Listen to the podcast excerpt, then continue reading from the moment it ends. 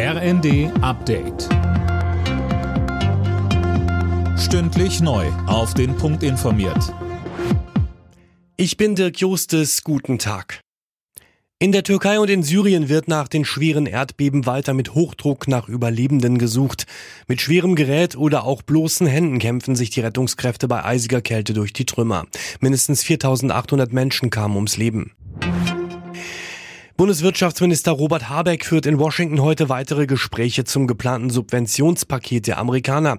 Er hofft auf eine weitere Annäherung bei der Umsetzung des Paketes, das US-Produkte bevorzugt. Von der EU kommt deswegen Kritik. Zu den offenen Punkten sagt Habeck. Das ist der Ausbau von erneuerbaren Energien, die Produktion von erneuerbaren Energien, die Frage, wie wir Rohstoffe nicht gegeneinander uns sichern, sondern vielleicht in einer Art Rohstoffpartnerschaft eine grüne Brücke über den Atlantik schlagen können. Also es zeigt, wo ein Wille ist, findet man auch einen Weg. Der Wille ist, glaube ich, erkennbar groß von beiden Seiten. Ein paar Wege müssen noch gefunden werden. Auch heute bleiben wohl viele Briefe und Pakete bei der Post liegen. Grund Verdi hat erneut zu Warnstreiks aufgerufen. Bereits gestern hatten über 5000 Beschäftigte laut der Gewerkschaft die Arbeit niedergelegt.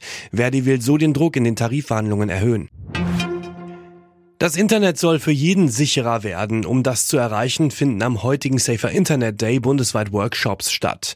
Bei denen kann man lernen, Gefahren im Netz zu erkennen und mit ihnen umzugehen. Beispielsweise, an wen man sich wenden kann, wenn man Opfer einer Straftat wird. Marc Eumann von der Medienanstalt Rheinland-Pfalz betont, aber auch an allen anderen Tagen gibt es Angebote über ClickSafe, über Internet ABC, über Medienkindersicher. Es gibt wirklich vielfältige Angebote, damit das Internet ein guter Ort wird für Jung und Alt. Im Achtelfinale des DFB-Pokals stehen heute die nächsten Spiele an. Im Hessen-Derby treffen Bundesligist Eintracht Frankfurt und Zweitligaspitzenreiter Darmstadt 98 aufeinander. Außerdem empfängt Zweitligaklub SV Sandhausen Erstligist SC Freiburg. Alle Nachrichten auf rnd.de